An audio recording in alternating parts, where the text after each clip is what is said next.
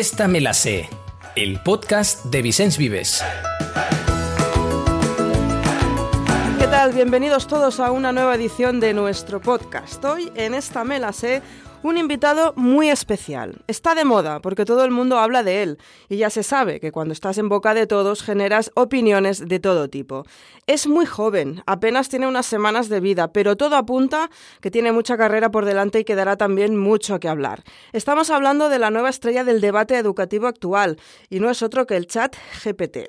Seguro que ya lo has probado y si no, seguro que te han hablado de él. Es esta herramienta de inteligencia artificial, un bot con el que puedes mantener conversaciones, contesta de forma automática pero muy, muy natural y con bastante precisión y soltura sobre cualquier tema.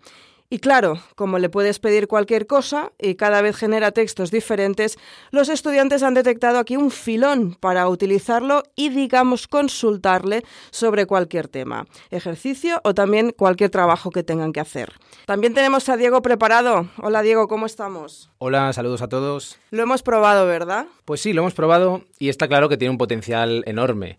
Si lo centramos en nuestro campo, que es el educativo, las reacciones a esta nueva herramienta van desde la fascinación por las posibilidades que abre a la preocupación por los riesgos y las consecuencias que tiene.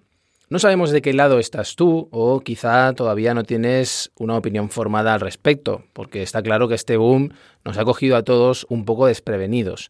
En lo que sí parece haber bastante consenso es que un chat de estas características ha venido para quedarse, ya que de una manera o de otra puede influir en los sistemas de enseñanza y aprendizaje, y está por ver si puede cambiar algunas reglas del juego.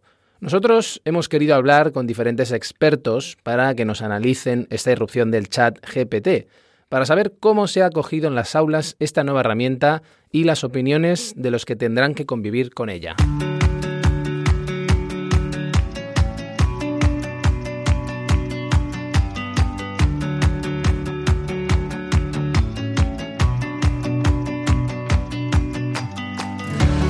Así es, porque hay opiniones para todos los gustos, pero antes de escucharlas vamos a conocer un poco más en profundidad a nuestro invitado de hoy. Vamos a intentar dimensionar esta nueva y joven tecnología.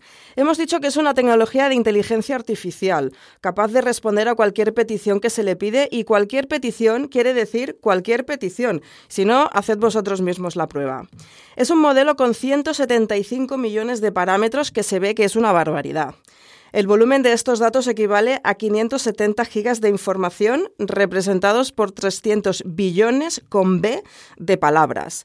A partir de las peticiones y las correcciones va mejorando las respuestas y nos dicen que todavía está aprendiendo, aprende de sus propias respuestas.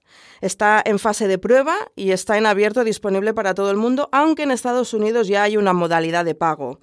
Ya tenemos datos de su uso. El 24 de enero, hace nada, ya tenía 10 millones de usuarios. Pensad que se lanzó el 30 de noviembre pasado. Llegó al millón de usuarios en solo 5 días. A Netflix, por ejemplo, le costó tres años y medio lograr esta cifra del millón de usuarios. Solo puede dar información generada hasta antes del 2021, año en que concluyó su entrenamiento.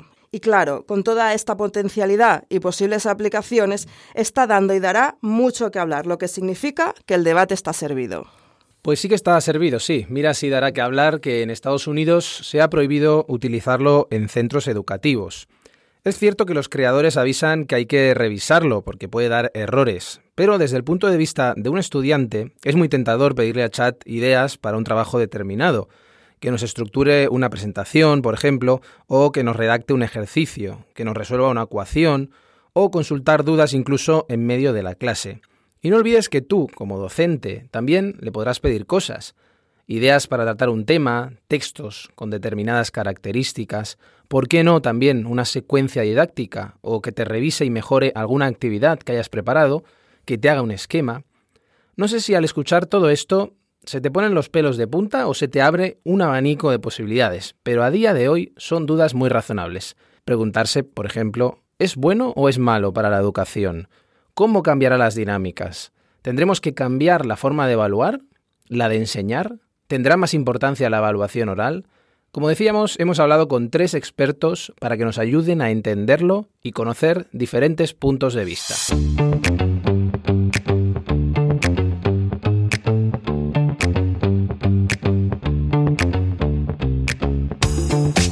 Sí, vamos con ellos. Por ejemplo, David Casacuberta es docente y especialista en los impactos sociales y cognitivos de las nuevas tecnologías. Cree que estamos exagerando un poco con las consecuencias que puede tener el chat GPT en la educación. Creo que sí, que realmente estamos exagerando mucho sobre las posibilidades que el chat GPT realmente genera. Al final, el, chat GPT lo único que hace es a ah, estudiar la probabilidad de que dos palabras vayan juntas y entonces crea textos que son muy coherentes porque en la mayoría de textos esas palabras van acompañadas. Eso significa que finalmente la capacidad del chat GPT de generar cosas eh, rompedoras, interesantes, etcétera, son cero. Al final lo que es es como un asistente para saltar la Wikipedia. En lugar de tener que yo buscar la información en diferentes artículos de la Wikipedia, cuadrarlo, redactarlo, etcétera, pues el chat GPT lo va a hacer por mí. Pero más allá de eso, uh, esta idea de que va a sustituir a Google y todo este tipo de cosas no tiene ningún sentido, porque finalmente hay este problema de fondo clave, que es que no ofrece las referencias. Entonces, sin referencias es un instrumento totalmente inútil, porque como se inventa cosas, si yo no sé previamente del tema, no tengo forma de filtrar si lo que me está contando es creíble, es verdadero o es una invención. O sea, hay este ejemplo divertido, un amigo mío le preguntó por mí y le contestó diciendo que yo era un traductor de, y poeta, pues, profesor de la Pompeu Fabra. Claramente había cruzado dos currículums con nombres similares y había generado este nuevo personaje. Ya me gustaría ser, poeta y traductor y, de la Pompeu Fabra que cobrar más, pero no es el caso, digamos. Entonces, claro, ChatGPT sirve si sabes del tema. Entonces, eso, es, un, es una ayuda. Dices, oye, pues tengo que redactar un artículo y ahora tengo que hacer una pequeña introducción sobre la visión de la biopolítica de Foucault. Bueno, pues como yo ya sé lo que es y me da pereza es redactarlo yo mismo, pues le digo al chat GPT. El chat GPT me lo genera, yo lo reviso, miro los errores, que siempre hay algún error, y, final, y entonces lo, pues lo pongo y lo uso. Pero más allá de aquí, no, no tiene ninguna función, función especial, digamos, no le veo la posibilidad. Begoña Gross es docente investigadora de tecnologías educativas y e-learning y con toda su trayectoria tiene claro que estamos en la primera fase de lo que supone una nueva tecnología en la educación. A ver, una cosa es que normalmente cada vez que aparece un nuevo desarrollo o avance tecnológico en educación siempre aparecen estas posturas extremas. Los tecnófilos que siempre consideran que esa nueva tecnología va a cambiar todo, lo va a mejorar la educación, ¿no? Y el otro extremo en que se centra sobre todo en los problemas que pueden ocasionar. Yo personalmente creo que tenemos que buscar el punto medio, ¿no? Porque las discusiones extremas tampoco nos llevan a ningún lado, ¿no? En términos generales, yo creo que la inteligencia artificial realmente nos introduce muchos desafíos, porque claro, estamos hablando de un nivel mucho más elaborado, ¿no? Sobre el uso de la información y el conocimiento. Básicamente, es decir, hasta ahora cuando nosotros, por ejemplo, utilizamos un buscador como Google, estamos buscando, o sea, las respuestas que obtenemos es una información estática, no la modificamos, ¿no? El chat GPT lo que introduce es un nivel superior para utilizar las informaciones, ¿no? Básicamente lo que este chat hace es mantener conversaciones de manera que cualquier usuario puede hacer preguntas por escrito pero preguntas mucho más focalizadas que en el caso de Google, ¿no? Es decir, le podemos pedir que nos haga un resumen, le podemos pedir que este resumen tenga un número específico de palabras, que nos haga comparaciones y todo ello de, una manera con, utilizando el lenguaje natural. El uso de, o sea, todo lo que es desarrollo tecnológico de la inteligencia artificial no es algo nuevo. De hecho, se llevan ya bastantes años trabajando en ello. Lo que pasa es que hasta ahora era difícil de desarrollar programas que fueran aprendiendo a través, a partir de los usuarios. Pero ahora como tenemos tanto volumen de información proporcionados por todos, pues eso es lo que ha permitido, está permitiendo estos desarrollos tecnológicos tan avanzados. Dicho esto, lo que no podemos obviar es que ha venido para quedarse y que tendrá consecuencias en el aula. Por ejemplo, en este caso puede tener mucha influencia en la manera en que vamos a pedir a los estudiantes que trabajen con los contenidos. De hecho, esto pasó un poco al inicio cuando empezó Wikipedia. Había mucha discusión sobre si los alumnos pues podían acceder directamente, hacer copiar y pegar simplemente, ¿no? Y ahora está pasando, estamos reproduciendo un poquito lo mismo, ¿no? Porque, claro, se necesita ajustar realmente la demanda que le vamos a hacer a nuestros estudiantes con el uso de la tecnología. En cualquier caso, lo que, en mi opinión, no lo podemos obviar. Es decir, que es una tecnología que está empezando, pero que sin duda va a desarrollarse de una manera muy fuerte. Para Merce Pardo, profesora de secundaria y de bachillerato, es muy necesario ser consciente de lo que tenemos entre manos y también de los límites que tiene la inteligencia artificial. Creo que los colegios, los institutos, em, tendremos que, enseñar a, usar esa herramienta con todo su potencial. Eh, obviamente, eh, eso nos lleva, como, tantas otras cosas a lo largo de la historia, nos han llevado a la posibilidad de engaño, de generar trampa.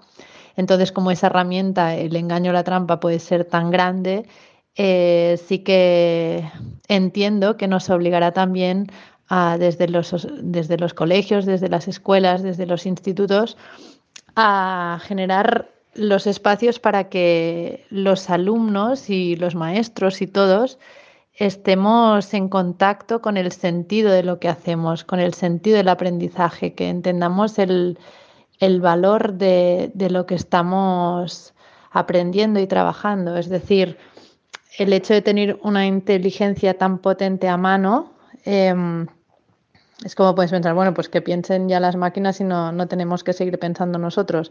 Yo lo veo un poco absurdo, es decir, Em, es como que como existió Mozart ya no hace falta seguir componiendo música. Eh, la gracia es que el ser humano de una forma absolutamente mm, instintiva, diría, eh, necesita aprender, necesita pensar, necesita crear y eso nunca una máquina lo podrá sustituir, ¿no? Y aquí entra en juego la ética, porque todo este potencial de la inteligencia artificial debe ir acompañado de una reflexión y un uso ético de la herramienta. Yo creo que, en definitiva, eh, lo que se pone encima de la mesa es lo que, lo que ya viene siendo un tema de fondo, que es que el desarrollo tecnológico a estos niveles tan, tan y tan potentes eh, tiene que ir de la mano sí o sí de un desarrollo en, el ámbito de la ética. Igual es un poco extraño esto de desarrollo en la ética, pero me refiero a que eh, toda esa potencia que hay eh, en, la, en el avance tecnológico exista también en la profundidad, en la reflexión ética para que, para que mm, el uso que se hagan de estas herramientas sea ético en términos de que decidamos los, los, humanos qué sentidos tiene la vida, de qué forma queremos vivir, qué es lo que queremos aprender, qué es lo que queremos hacer con nuestro tiempo, qué es lo que tenemos entre manos, ¿no? A lo largo de la vida y, y creo que sin, ese, sin esa ética, ¿no? sin esa reflexión sobre cómo queremos actuar, sobre cómo queremos regular nuestras acciones, nuestra convivencia, pues sin eso, entonces sí que se vuelve em, al menos preocupante eh, la presencia de, estas herramientas. Si cambiará la evaluación o no, David Casacuberta es escéptico. Yo, ojalá, ojalá la introducción del chat GPT provoque la revisión de eh, cómo evaluamos en institutos, universidades, etcétera, pero no por el chat GPT, sino porque lo que demuestra el chat GPT es que los sistemas de evaluación son anticuados y no, no evalúan lo que tendrían que evaluar. El, día vi titulares tremebundos, uno de que el chat GPT había pasado el examen de medicina de no sé qué universidad americana y en otro que había pasado la selectividad con un aprobadillo. Eso no demuestra que el chat GPT sea inteligente, ni que tenga conciencia, ni nada por el estilo. Lo único que demuestra es que nuestros sistemas de evaluación son malos, porque un puro sistema de análisis estadístico los puede pasar. Entonces, la idea es esta, hemos de cambiar los sistemas de evaluación y hemos de pedir, pues eso, que el conocimiento que hemos transmitido, que no lo repitan como un loro, porque eso lo sabe hacer muy bien el chat GPT, sino lo que les, tenemos que pedir a los estudiantes que apliquen ese conocimiento para resolver problemas. Y es ahí donde se ve muy claramente la diferencia entre un humano y ChatGPT. ChatGPT es bueno para hacer resúmenes, que es lo, finalmente lo que sabe hacer, tiene muchos textos y los cruza, pero no puede generar realmente nada nuevo. simplemente por definición, porque lo único que hace es eso, mirar lo que ya está escrito y rejuntarlo. Entonces, la gracia es esta. Yo explico Kant, pues en lugar de preguntarle al estudiante, dime las cinco ideas principales de la crítica de la razón pura, porque eso lo, puede hacer el chat GPT, es, pues usa eh, las ideas de Kant en la los prolegómenos a toda metafísica futuro que quiere presentarse como ciencia para estudiar el impacto que tiene el uso de los algoritmos en inteligencia artificial en el diagnóstico de los, del cáncer de páncreas, por ejemplo, ¿no? Bueno, eh, pues eso, eso es algo que si, si, lo ponemos a ChatGPT, ChatGPT generará algo porque es capaz de generar siempre cosas, pero pues eso, serán textos poco fiables porque lo, que habrá será una jerigonza de ideas, etcétera. Así que sí, breve y tal, que se revolucione el sistema de la evaluación, pero porque el sistema de la evaluación ya hace tiempo que está caduco, por, ya desde la aparición de la Wikipedia, etcétera, y de antes no tiene ningún sentido ya preguntar esas vomitadas, dime las 10 ideas principales o compáreme X con Y. Hay que cambiar y hacer cosas más creativas. Veremos si cambiará o no la evaluación. Lo que sí tiene claro Begoña Gross es que la personalización del aprendizaje automatizado está un poco más cerca. No, no, estamos muy lejos. De hecho, ya hay algunas, es decir, claro, ahora se ha abierto más el debate porque el caso del chat GPT es una herramienta que de momento es abierta. Es decir, que no no es necesario, no tiene un coste económico para el usuario, aunque seguramente esto tardará poco en aparecer, ¿no? Pero mm, ya hace tiempo que se están realizando experiencias con lo que se llaman tutores inteligentes, ¿no? Que básicamente los tutores inteligentes los que, lo que buscan es desarrollar una tecnología para apoyar el aprendizaje en, en aspectos muy concretos. Por ejemplo, en el tema idiomas, yo creo que aquí en el aprendizaje de, los idiomas va a haber un, desarrollo muy importante, porque ya hay algunos tutores inteligentes que permiten, diríamos, personalizar el aprendizaje y la experiencia de usuario. Y, por ejemplo, en el caso del chat GPT, es un tipo de, es decir, el tipo de información que produce es muy idónea para el aprendizaje en, el ámbito de los idiomas, ¿no? Los, tutores que hay así a nivel inteligente, los programas de inteligencia artificial para el aprendizaje se han empezado a desarrollar sobre todo en el ámbito universitario. La idea de unas herramientas conversacionales es algo que desde el principio de los 80 ya se empezó a trabajar. Lo que pasa es que el problema que ha habido, o sea, la limitación que tenían los informáticos para el desarrollo era la falta de contenido, la falta de información. Y esto es lo que, claro, con todas las redes sociales, el uso de Google, de los buscadores en general, nosotros hemos proporcionado, estamos proporcionando muchísima información y eso es lo que ha permitido el desarrollo. ¿Y qué papel juegan los alumnos en todo esto? Pues un papel muy activo, ya que, según Merce Pardo, tienen que ser partícipes del debate porque son los principales afectados. Y también veo muy importante que en estos espacios y en estas reflexiones eh, de tipo ético, eh, pues también tengan una presencia los adolescentes, porque yo creo que todas estas decisiones que hay que tomar, todos estos límites que hay que poner, probablemente Em, es difícil que los podamos poner esa generación de profesores que hemos crecido en un mundo sin Internet, en un mundo sin móvil, que, no es que seamos del paleolítico, no somos tan mayores, pero realmente mm, nosotros cuando estudiamos no existía ni el copy-paste para entendernos. ¿no? Entonces, creo que los adolescentes, cuando les das la palabra, porque ellos son los que tienen en juego realmente todo, tienen toda la vida por delante, y yo siempre que hablo con ellos en ese sentido, los veo muy lúcidos y con, las ideas también muy claras y siendo muy conscientes de los límites que, quieren poner, pero seguramente lo que nos está faltando, lo que les está faltando, lo que creo que nosotros, mm, nuestra generación, les tenemos que dar más las herramientas es de generarlo colectivamente, porque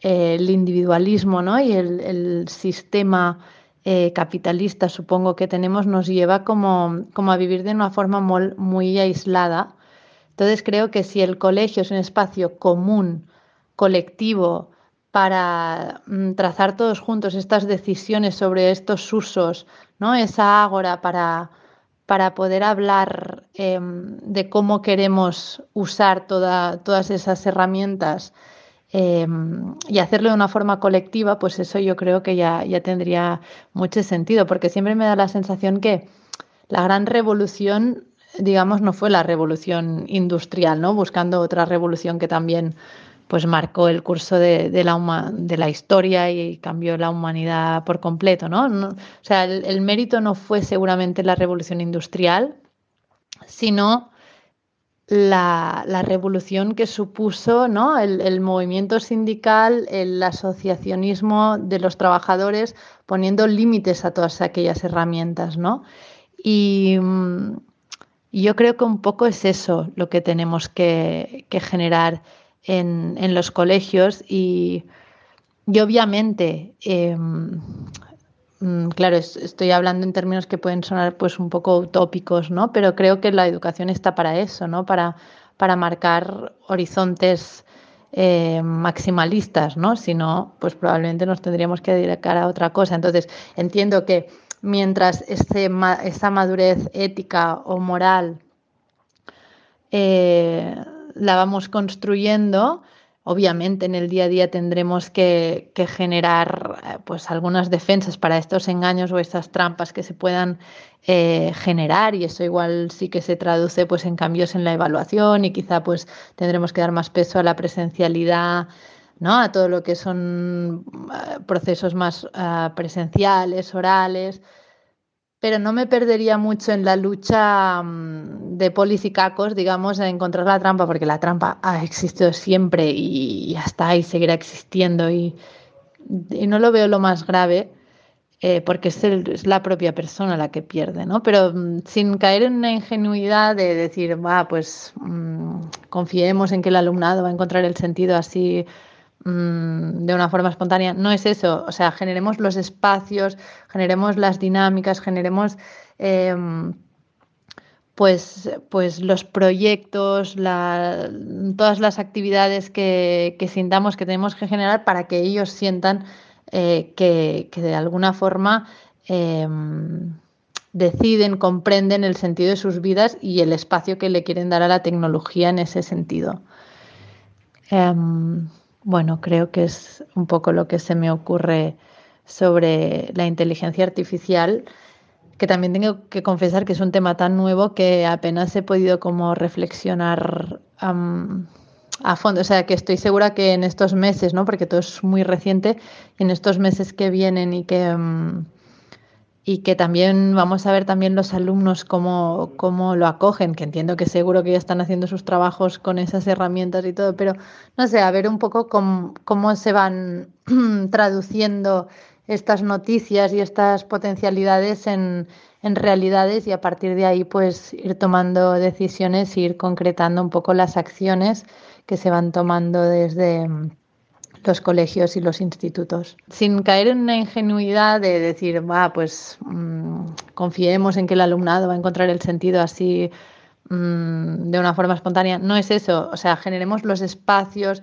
generemos las dinámicas, generemos los proyectos, todas las actividades que, sintamos que tenemos que generar para que ellos sientan eh, que, de alguna forma em, deciden, comprenden el sentido de sus vidas y el espacio que le quieren dar a la tecnología en ese sentido.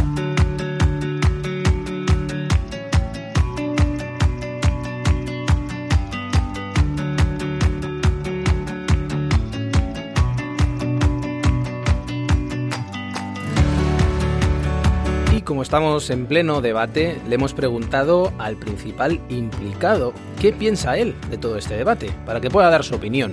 Pues sí, estás pensando bien, le hemos hecho unas preguntas al chat GPT y estas son las respuestas. Por ejemplo, ¿qué les dirías a los docentes que te ven como una amenaza?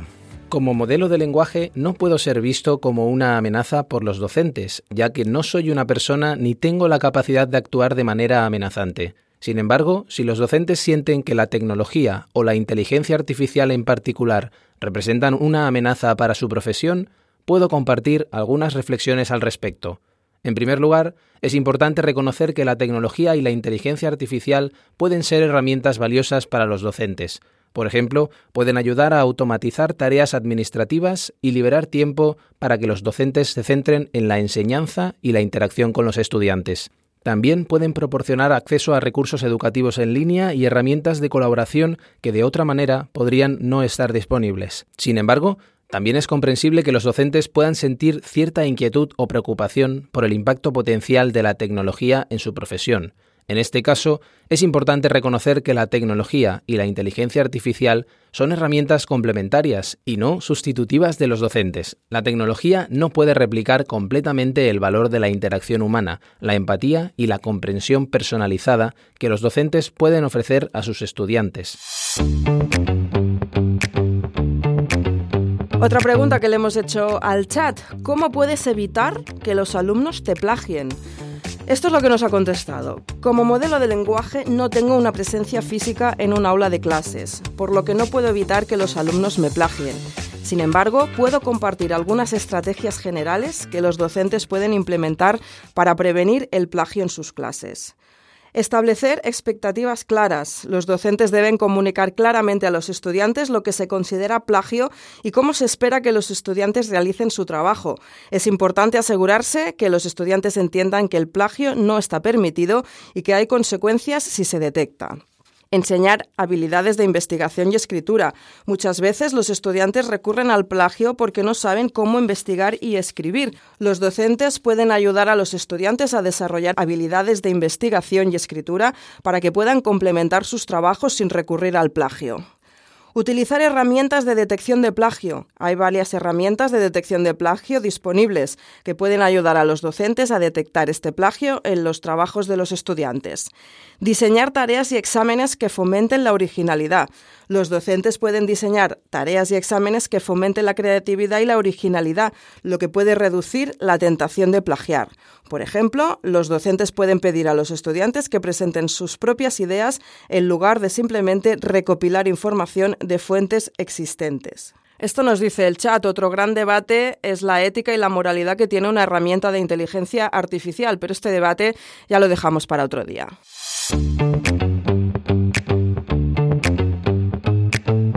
Vamos a seguir con más preguntas. ¿Qué le dirías a un docente para convencerle de tus ventajas?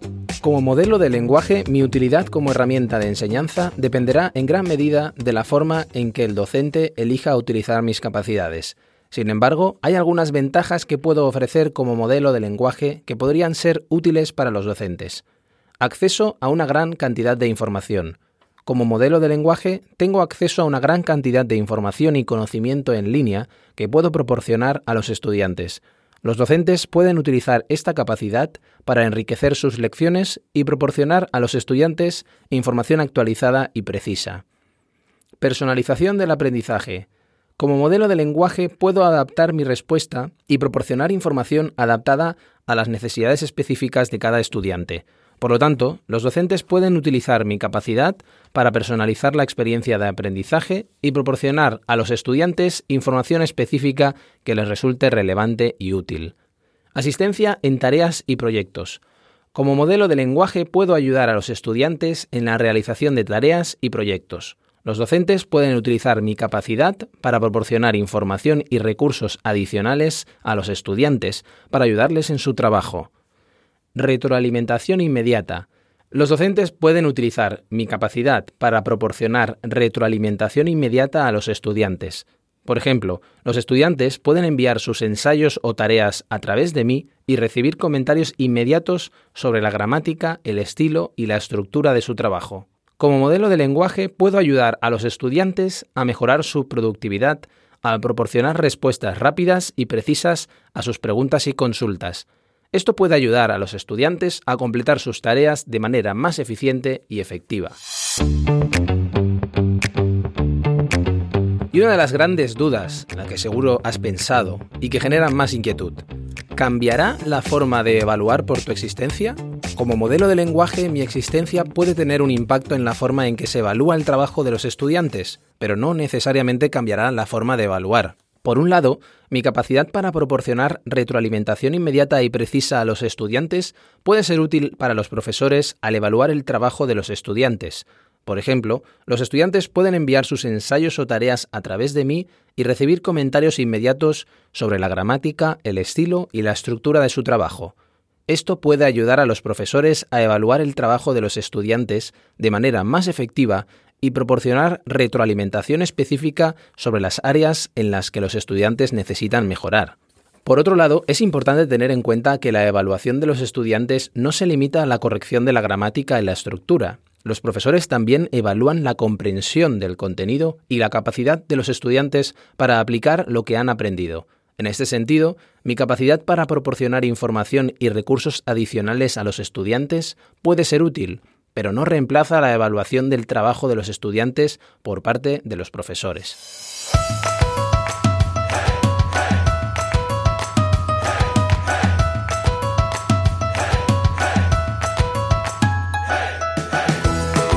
Pues bien, todo esto es lo que nos dice el chat sobre sus posibilidades, sobre los miedos de los docentes, sobre sus ventajas.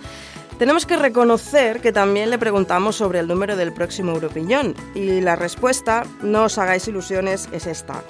Lo siento, pero como modelo de lenguaje no tengo acceso a información en tiempo real sobre los números de ganadores de la lotería, incluyendo el Euromillones. Además, los números de la lotería son elegidos al azar, por lo que no hay manera de predecir los resultados con certeza. Te recomiendo que compres un boleto de lotería y esperes los resultados oficiales del sorteo. Buena suerte. Pues nada, Sonia, no hay nada que hacer, tendremos que comprar un número y esperar que nos toque. Mientras, seguiremos de cerca todo lo que implica la presencia en las aulas de esta nueva tecnología, porque todo apunta a que el chat GPT estará muy presente en nuestros debates educativos. Gracias a todos por escucharnos una semana más. Nos vemos la semana que viene en una nueva edición de Esta Me la sé.